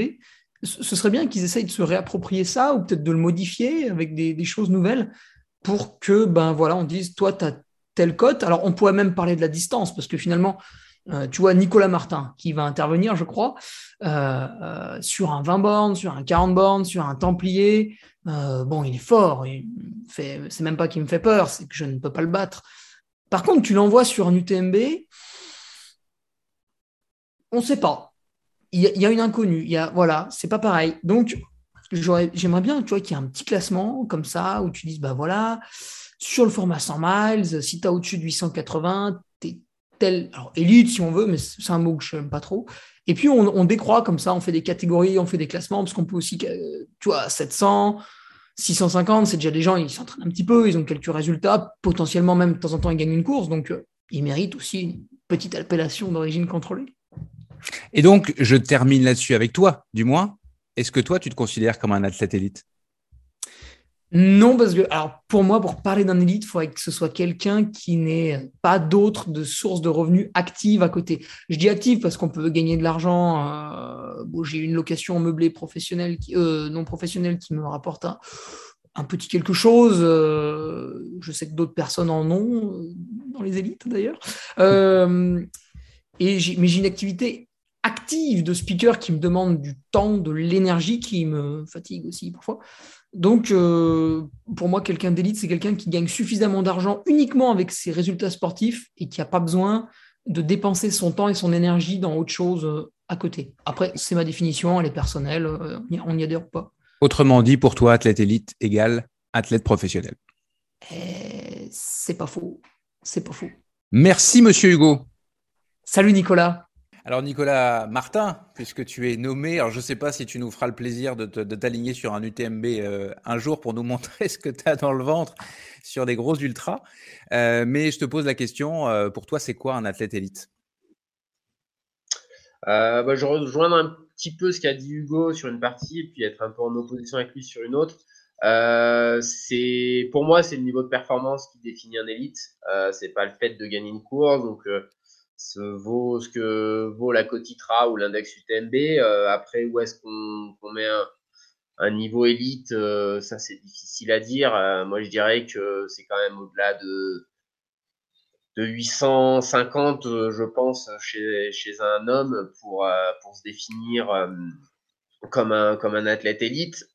Après, est-ce que déjà on se définit soi-même comme un athlète élite? Je pense pas. Alors, euh, élite, haut niveau, moi je pense que le haut niveau, euh, c'est plutôt euh, soit des critères. Alors bon, dans notre sport, les listes de haut niveau, c'est pas très...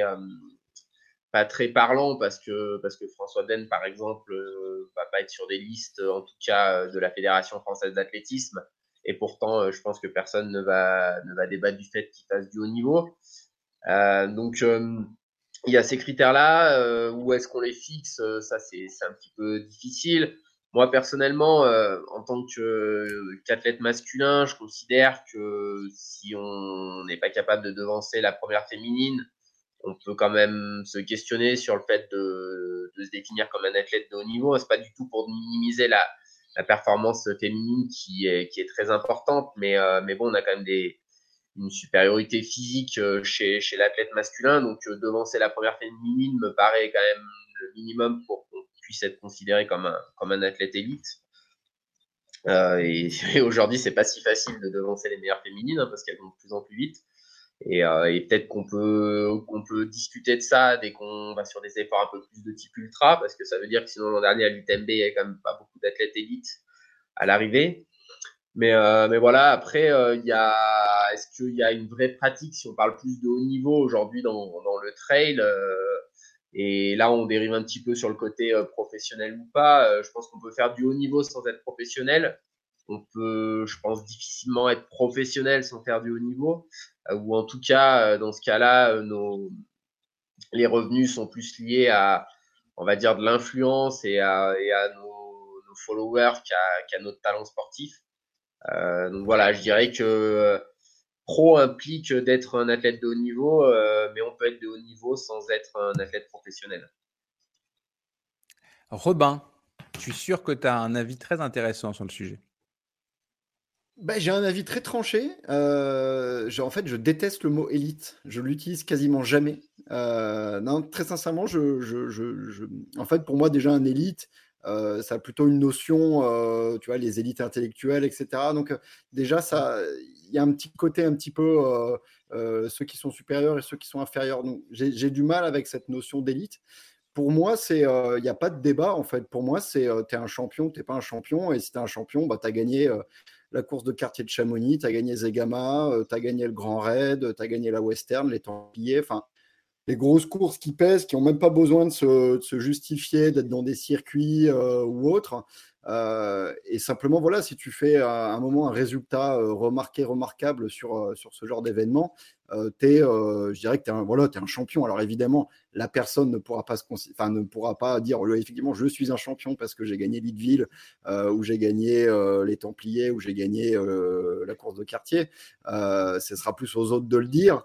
Mais, mais je préfère cette notion à la notion d'élite qui est hyper ambiguë, effectivement en fonction des résultats, en fonction d'une côte qui n'est pas toujours très, très pertinente, etc.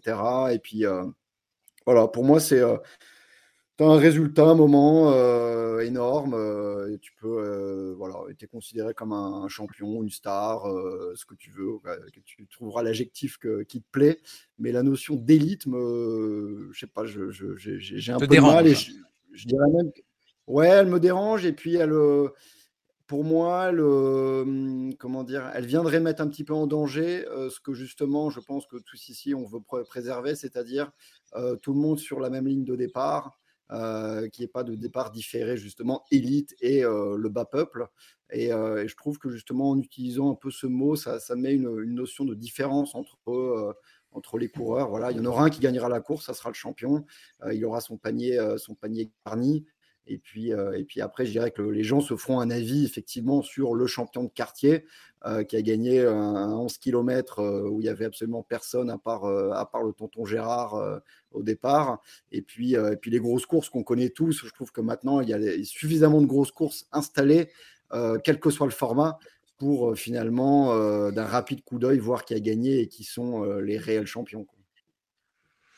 Thomas, donc euh, toi, tu es celui qui a gagné euh, Leadville, euh, quatre fois le Festival des Templiers, etc. etc.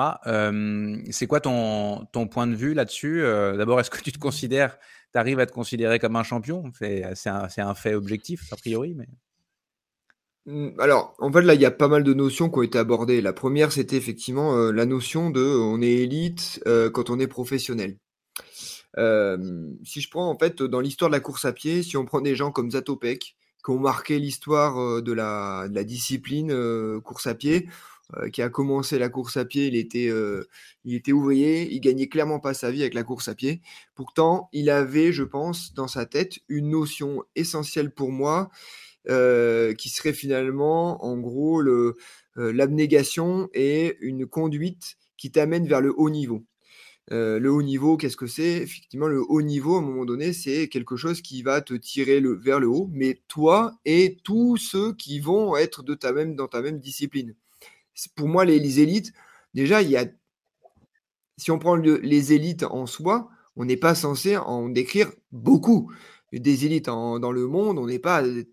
si on commence à se dire, oui, lui, il est élite, il est élite, c'est déjà, ça en fait beaucoup. Des élites intellectuelles, comme dit Romain, oui, ça serait génial qu'on pense qu'il y en a plein des élites intellectuelles, mais il y en a beaucoup plein, il y en a beaucoup trop sur Facebook. Maintenant, les élites et le haut niveau dans, le sport, euh, j'ai envie de dire, bah, elle n'a de valeur une victoire que la valeur du second. Euh, le second donne la valeur de la victoire du premier. Euh, c'est ça en fait qui doit comme alors effectivement, les, points ITRA, les points UTMB euh, euh, ont un petit peu ce rôle de classement et finalement de hiérarchie des pratiquants et qui ferait à un moment donné euh, un espèce de pseudo-classement et on va dire bah, les 10 premiers, c'est des élites. Comme en classement ATP, bah, les 10 premiers du classement ATP, bah, ils sont bons, puis les autres, ils sont moins bons. Oui, c'est intéressant. maintenant, on a quand même des gens qui sont finalement en mode je me revendique élite parce que oui, j'ai pas gagné de mais je m'investis de la même façon qu'un élite. Euh, je mis ma vie au service de ma discipline. Ben non, en fait, ça, c'est pas suffisant pour moi. Et que l'élite, est-ce que je, rejoins complètement Robin à un moment donné euh, Oui, est-ce que la notion d'élite est essentielle dans, euh, dans finalement dans le trail? Et est-ce que le trail, il n'est pas ce qu'il est? Parce que justement, jusqu'à maintenant, on n'a pas mis des hits en avant mais le seul truc qui me dérange, et on, l'a abordé un petit peu en préambule, en off, c'était cette notion finalement de, de, contexte économique autour d'une discipline qui fait que les élites doivent pouvoir vivre de leur discipline parce que justement, s'ils veulent faire du haut niveau, il va falloir qu'ils tirent tout le monde vers le haut, il va falloir qu'ils se dégagent du temps professionnel et du temps personnel pour justement amener une notion, on va dire, de performance et de haut niveau. donc, oui, à un moment donné, on n'est pas beaucoup sur, sur, on va dire, sur, la, sur le peloton en général à dire oui, ben, on est élite, on n'est pas élite, on est champion, on n'est pas champion. La notion de champion, c'est toujours un peu marré parce qu'on est toujours champion de quelqu'un. Champion, champion de son village, on est champion de sa famille, on est champion du repas de dimanche. Donc, donc oui, on a toujours à un moment donné quelqu'un qui va se revendiquer champion. mais la, notion d'élite et haut niveau, est-ce qu'elle a besoin d'exister entre elles? On va dire le les victoires de courses majeures suffisent finalement à classer les gens. On a dans la tête, on n'a pas forcément besoin de se dire est-ce que celui qui a gagné cette course est mieux que celle-ci? Ouais, oui, bah après les, puristes et les, va dire les, les gens qui, qui, qui, analysent tous les résultats pourront donner une valeur de la victoire d'un de, de, l'un par rapport à l'autre. Mais pour moi, des élites, et du haut niveau, jusqu'à preuve du contraire, bah, il y en a très peu sur Terre. Il y en a très peu qui font du haut niveau et qui euh, s'investissent dans leur discipline à hauteur de ce que euh, pourraient être euh, les, mêmes, impacts sur une discipline différente entre elles. Ouais, je veux à un moment donné, le concept d'aller se promener en montagne, d'aller enchaîner des heures et de gagner des courses, est-ce que ça, finalement, si une discipline suffit, enfin, si, si pour gagner des courses dans cette discipline-là, ça suffit, qu'on a besoin de donner une notion d'élite dans une discipline ou dans une euh, oui dans une discipline où finalement ça suffit pour gagner des courses parce que dans même dans beaucoup beaucoup d'ultra bah, clairement ça suffit. D'aller passer des heures en montagne et d'enchaîner les heures bah, ça, suffit souvent. Alors là en fait on se ferait tellement rigoler par euh, des gens qui, qui, font du vélo à haut niveau des gens qui gagnent leur vie avec une discipline de fer. Oui euh, donc le haut niveau pour moi et l'élite entre elles bon j'ai envie de dire, pour l'instant, on n'en est pas vraiment, euh, on en est un peu loin, quoi. Et euh, on est quand même sur, euh, on est quand même sur un débat sémantique, j'ai l'impression. C'est vraiment le mot en fait sur lequel vous vous attardez. Mmh. et, c'est important parce que du, coup, je trouve ça très intéressant en fait ce que, ce que, vous évoque ce mot, plus que à la limite, je serais quand même prêt plus plus à l'aise avec avec le terme de favori parce que favori, ça, ça mettrait tout le monde d'accord en mmh. fait. Oui, mais le favori, euh, le favori d'une course, eh ben, il est identifié parce qu'il a gagné d'autres courses. Et il a gagné d'autres courses qui avaient de la valeur parce qu'il a battu d'autres gens. Donc euh, là, en fait, finalement, ça classe. Et en fait, on n'a pas besoin d'avoir un espèce de, ticket, euh, ou tout du moins de, de, dossard différencié parce que lui, il est élite et l'autre, il n'est pas élite. que le favori d'une course puisse avoir, entre guillemets, des avantages et parce qu'il a marqué les esprits euh, et, qu'il a euh, gagné, des, euh, gagné ses galons parce qu'il a remporté d'autres épreuves, moi, ça me ça me choque pas. Et justement, je trouve ça à peu près logique. Quelqu'un qui va être en passe de gagner la course, qui puisse avoir une facilité de positionnement sur une ligne, bah, pour moi, il n'y a pas forcément de, de, problématique à avoir avec ça. Maintenant, de là à dire, ouais, on va créer les élites euh, euh, d'une discipline, bah, voilà, je trouve que la, notion de Robin est, essentielle. Voilà, des élites intellectuelles, voilà, bah, c'est des gens qui marquent une génération.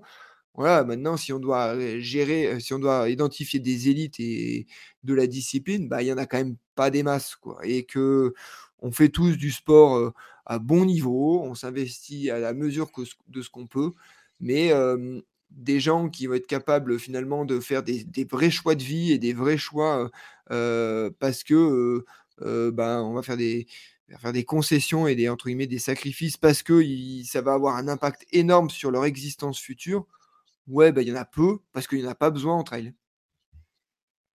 Et donc on reste sur Nico. Enfin, ce que, ce que, je, ce que j'entends aussi, c'est, c'est votre attachement à tous à, la valeur trail, je vais employer le mot galvaudé d'esprit trail, mais où, finalement, vous n'avez pas envie que c'est un groupe de, de, trailers et non pas des bons trailers, puis, puis, puis des mauvais trailers, puis, euh, et puis un jour, euh, bah, on va mettre les, bons trailers juste ensemble, puis les mauvais trailers juste ensemble. Est-ce que, est que je me trompe euh, C'est un peu ça, vous avez envie de rester un, à part, en fait, l'exception sportive là-dedans, Nico?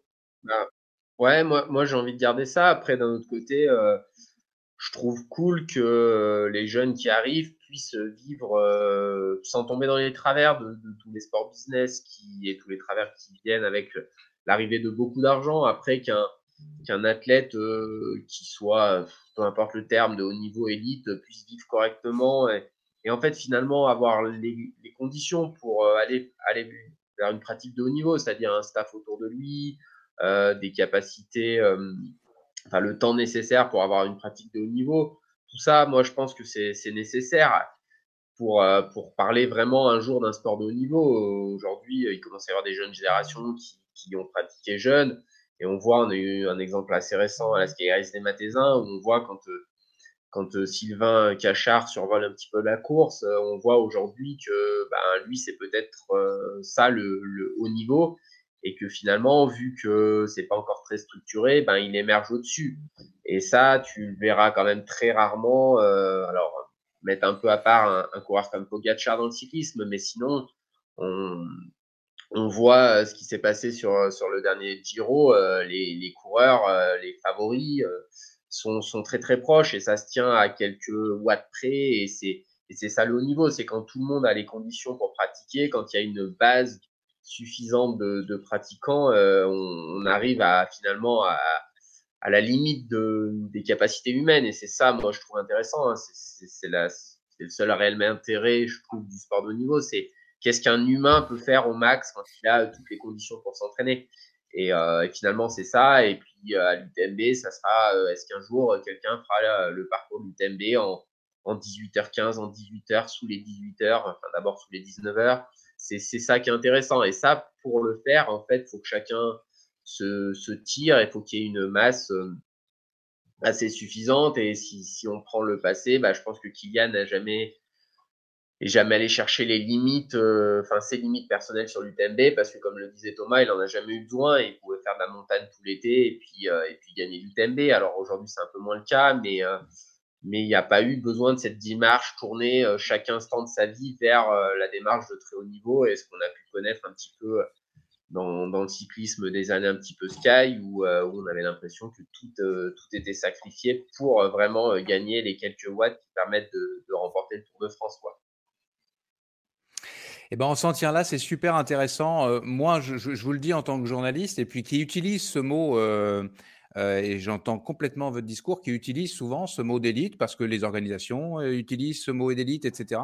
Mais je trouve que, en tout cas, moi, vous m'avez convaincu que c'est pas une bonne idée de l'utiliser. Euh, mieux vaut utiliser le terme tête d'affiche ou favori qui, convient, qui est beaucoup plus juste dans, l'absolu.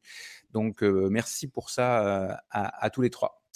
La bande AD+, c'est presque terminé, mais avant ça, on, va passer euh, à un dernier tour de table rapide pour euh, vous partager nos coups de cœur ou nos coups de pompe. Coup de cœur, ou coup de pompe?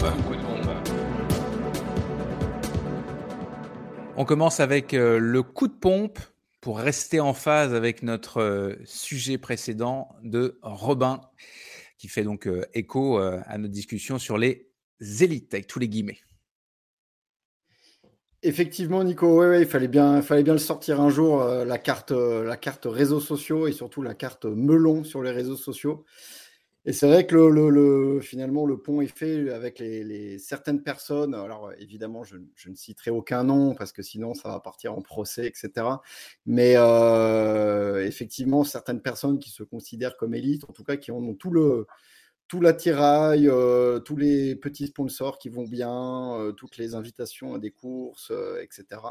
Et qui, et par un habile jeu littéraire et une vaste fumisterie, arrivent à, faire croire finalement à des, personnes qui ne sont pas les, plus geeks de notre discipline, à faire croire que bah, sont champions du monde, etc.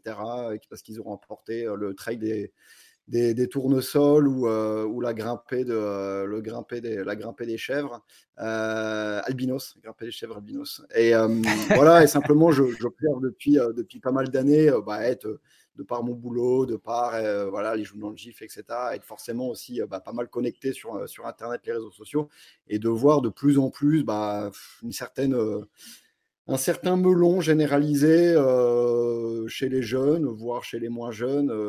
et en fait, ça, c'est un petit peu le, problème du trail finalement, c'est qu'il n'y a pas de. C'est à la fois le, côté positif et, négatif, c'est-à-dire qu'il n'y a pas de notion de, forcément de chronomètre, à part sur certaines épreuves bien connues, mais sinon, effectivement, on peut aller faire un trail de 50 km, un trail de 30 km avec du dénivelé, etc. Et en fait, la notion de chronomètre ne va plus du tout intervenir. il y aura potentiellement la notion de classement et encore une fois qui est hyper aléatoire en fonction bah, voilà, des gens qui sont, qui sont là. Il n'y a qu'à voir. Du fameux deuxième. Oui, voilà, voilà, il n'y a, qu'à voir fin mai, le même week-end, si je ne dis pas de bêtises, il y a Zegama, la Maxi Race et le championnat de France. donc forcément, le niveau est un petit peu dilué et donc forcément, il est l'internaute, enfin le coureur est susceptible de bah, peut-être un petit peu de tromper son monde. Donc voilà, coup de gueule, voire gros coup de gueule pour un petit peu voilà ce, ce, melon généralisé, enfin généralisé, très présent on va dire chez, certaines personnes, certains coureurs qui, bah, grâce à une petite performance, vont réussir à, à briller à l'espace d'un instant sur les réseaux sociaux. On aurait bien voulu des noms quand même. Nico, Nico, c'est un coup de cœur pour toi. Ouais, un coup de cœur qui est un petit peu général et lié à un petit peu à l'expérience, c'est toutes les rencontres que j'ai pu avoir euh, au cours de, ma pratique du trail, des, des rencontres diverses et variées, euh, avec peut-être cette chance qu'on a justement euh, de ne pas avoir réellement une, une élite ou une pratique de haut niveau, donc avec des gens qui ont encore d'autres activités professionnelles à côté. Et moi, j'ai eu beaucoup de chance d'avoir rencontré des, euh, des médecins, euh, des, euh, des profs, des enfin, finalement des catégories socio-professionnelles qui n'étaient pas forcément celles qu'on pouvait retrouver dans ma famille. Donc, vraiment beaucoup de plaisir et ça fait écho à un week-end récent avec la structure de mon entraîneur Patrick Bringer où, voilà toutes, toutes ces personnes d'horizons différents qui se retrouvent autour d'une pratique commune du sport et, et finalement voir des gens heureux de, de bouger, c'est c'est vraiment une chance d'avoir vécu tout ça à travers le sport, euh, peu importe qu'on le définisse. Euh, voilà, moi, pour rebondir et finir sur tout à l'heure, c'est, euh, je pense qu'en fait, même quand on a des grands résultats, je pense que c'est quelque chose qui arrive avec du travail et du coup, ça perd le côté peut-être exceptionnel à la vue des autres parce que voilà, je pense que Thomas, le jour où il est devenu champion du monde, il n'a pas été complètement surpris de devenir champion du monde à l'arrivée de la course. Il savait qu'il avait les capacités de le faire quand, j'ai eu euh, cette seconde place au championnat du monde, moi je me rappelle que le matin de la course, je me voyais par ailleurs que sur le podium. Donc voilà, c'est quelque chose qui arrive euh, et qui est construit, donc qui perd peut-être un petit peu ce caractère exceptionnel euh, qu'il peut avoir aux yeux des autres. Merci Nico. Thomas, est-ce que c'est un coup de cœur ou est-ce que c'est un coup de pompe? C'est une surprise. Euh, moi, je dirais, en fait, c'est un petit peu un mix un petit peu de tous, de, de, d'une inspiration entre Robin et Nico. C'était plutôt un coup de pompe. J'ai de plus en plus de mal. Alors peut-être que c'est un biais euh, avec mon, mon, activité professionnelle, mais j'ai de plus en plus de mal. Euh, des gens en fait qui font passer le, euh, le la, la, vie au service du trail et pas l'inverse, quoi. Euh, c'est-à-dire que je me souviens d'un podcast que j'avais écouté euh, avec, euh, avec Eric Lacroix qui, qui m'avait qui bien, qui avait fait énormément écho en moi sur l'aspect en fait être performant et réussir sa vie. Et j'ai l'impression que à un moment donné, les gens on a parlé des élites, du haut niveau, de, de, plein de choses, et que finalement les gens, en fait, au jour d'aujourd'hui, il y en a beaucoup euh, qui veulent être performants au détriment de réussir sa vie, euh, alors que euh, on parle d'une performance, toute, toute, proportion gardée, assez, assez, finalement assez faible. Je, moi, je viens du triathlon à la base. Combien j'en ai qui finalement vont une vie sociale, une vie familiale à peu près euh, équilibrée au profit de gagner euh, un quart d'heure sur un Ironman, une demi-heure sur un UTMB. Et j'avoue qu'au jour d'aujourd'hui, j'ai peut-être que l'âge aidant, hein, bien sûr, mais euh, j'ai plus de mal avec cette, cette vision des choses qui voudrait que ben, on va tout faire pour être performant et sans avoir ce recul personnel sur la qualité de sa performance.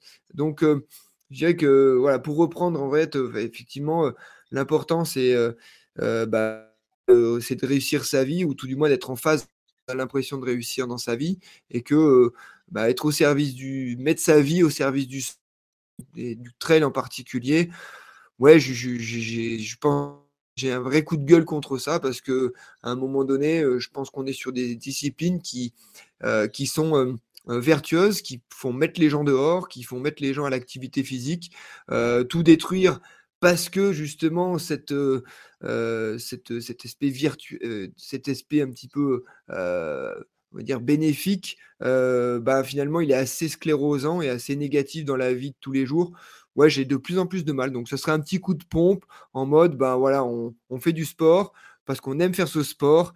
De là à tout mettre à vola parce qu'on veut être performant à tout prix, euh, j'ai un peu du mal. Très bien, c'est entendu. Puis bah, je, conseille à, tous nos auditeurs d'aller se, euh, se, balader oui, sur, euh, sur le, site d'Éric Lacroix. Il y a toujours de très bonnes choses à lire. Il a une belle plume et une belle philosophie. Euh, je termine moi aussi avec un, moi aussi non. Je termine avec un coup de cœur pour l'athlète euh, normande, euh, Blandine Lirondelle, championne du monde de trail, double championne de France de course en montagne et, championne de France de trail long en titre. Elle a gagné aussi cette année le trail du Ventoux et le trail de la Cité de Pierre au printemps avant de se mettre en retrait justement pour se faire opérer et en finir avec euh, une endofibrose de l'artère iliaque externe euh, qui la faisait souffrir depuis euh, un an. Alors tout s'est bien passé a priori et Blandine a déjà repris le chemin de l'entraînement et de la réathlétisation en vue des championnats d'Europe de trail en, juillet aux, Canaries. Mais c'est quasiment que du contexte que je viens de vous donner là parce que ce qui m'intéresse, c'est euh, ce qu'elle a fait pendant ce, petit temps de, retrait.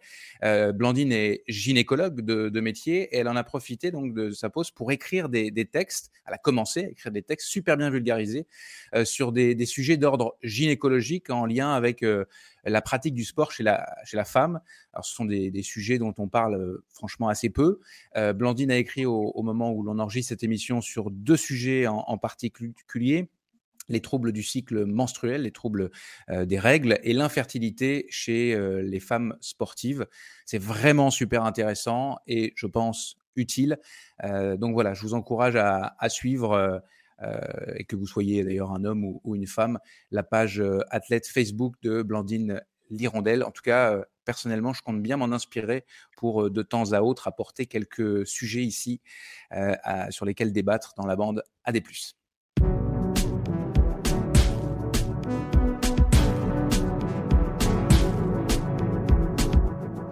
C'est la fin de cette euh, quatrième émission de la bande AD+. Un gros merci à tous les trois, Nicolas Martin, Thomas Laure Blanchet et Robin Schmitt. Merci. La bande AD+, est la bande AD+, est une émission euh, présentée par Distance Plus. Je suis euh, Nicolas Fréré et j'ai le plaisir de produire et d'animer ce talk show avec euh, la complicité de, celui qui a eu l'idée de la bande AD+, Guillaume Prax, et le soutien de mon camarade et cofondateur de Distance Plus, Vincent Champagne. Un merci appuyé aux partenaires officiels de la première saison de la bande AD+, la clinique du coureur, NAC, Nolio et le réseau des stations de trail, tout particulièrement aujourd'hui la station de trail de Laval que vous pouvez facilement retrouver sur le site web ou l'application OnPiste. Le design sonore de la bande AD+, est signé Lucas Aska Enessi. Le logo de la bande AD+, a été réalisé par Nancy Letourneau du studio Pixel et la couverture de l'émission est l'œuvre de Mathieu Forichon de Débos et des bulles. Et puis l'émission est réalisée techniquement à distance depuis Montréal au Québec par les productions euh, Arborescence sous la direction de Nicolas Rodi. Merci à Benjamin Gardena qui est aujourd'hui aux manettes et à Laurie Beck qui fignole l'enregistrement avant la diffusion. Et merci euh, à vous évidemment chers web spectateurs et chers auditeurs euh, de nous suivre ou de nous écouter. Vous pouvez nous écrire pour nous partager vos idées de débat. Et en attendant, abonnez-vous aux, réseaux sociaux de Distance Plus, abonnez-vous aussi à à, la bande AD+, sur la plateforme de podcast de votre choix. N'hésitez pas à partager l'émission sur les réseaux sociaux en taguant Distance Plus ou en nous taguant, moi ou les éminents euh, membres de la bande. Ça nous fait euh, vraiment plaisir. On se retrouve dans 15 jours. À plus dans la bande AD+.